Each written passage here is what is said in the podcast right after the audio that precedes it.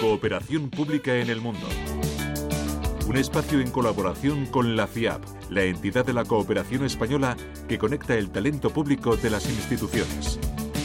El objetivo, mejorar los sistemas públicos para las personas y el planeta.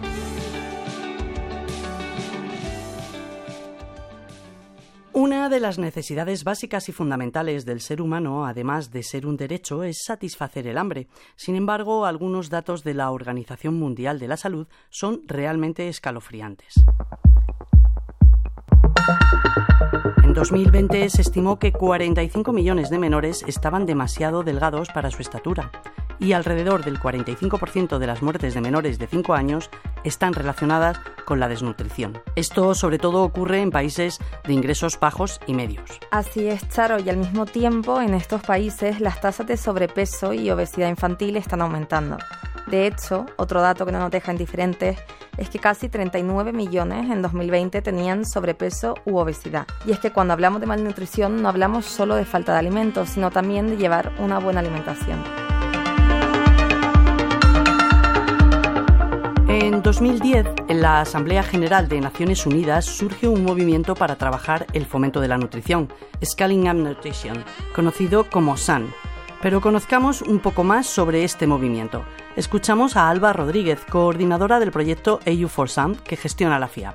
El movimiento SON para el fomento de la nutrición es una iniciativa liderada por 65 países y 4 estados indios son parte de un enfoque en el que intervienen múltiples sectores. Estamos hablando de salud, agricultura, consumo, con diferentes actores como los gobiernos, la sociedad civil y Naciones Unidas. Todo esto con la misión de poner fin a todas las formas de malnutrición para el 2030. El reto de erradicar el hambre y la inseguridad alimentaria en el mundo necesita una agenda universal y estrategias específicas para cada país y cada contexto.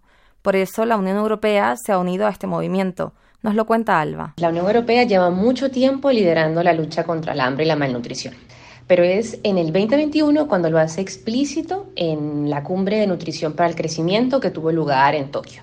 A partir de ahí surgen distintas iniciativas y proyectos como el nuestro, EU for Sun, que busca fortalecer las capacidades de las administraciones públicas en este caso específico de los países de América Latina y de África Occidental. Como decíamos, la malnutrición es un problema complejo que va más allá de la falta de alimento y está relacionado con temas que a priori puede parecer que no tienen nada que ver. Por ejemplo, el derecho a la alimentación podemos relacionarlo con el cambio climático. ¿Esto por qué? Imagínate que ocurre sequías o inundaciones. Esto evidentemente va a afectar la disponibilidad de los alimentos. Es que todo es una cadena cuando hablamos de alimentación. Es que tengamos alimentos, que estos alimentos tengan precios justos y que además podamos elegir alimentarnos de manera saludable. Parece que hay mucho más detrás de la malnutrición. Otro de los temas relacionados es la diferencia de género.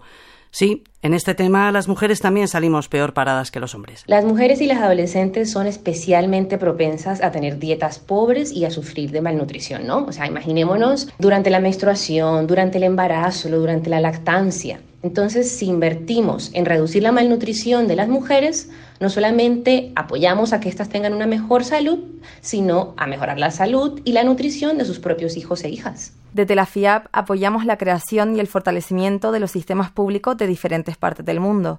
Pero ¿cuáles son exactamente las políticas que pueden acabar con el hambre? Hablemos de un ejemplo específico de mm, los comedores escolares. Pensémoslo en escenarios como en América Latina o en, o en África, en donde muchos niños y niñas solo tienen ese alimento al día para poder alimentarse correctamente.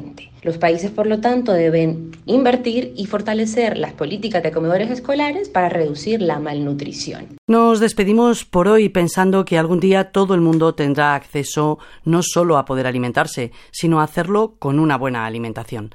Te recordamos que puedes seguir a la FIAP en Twitter y en Instagram y ver el trabajo que realizamos en nuestra página web www.fiap.org.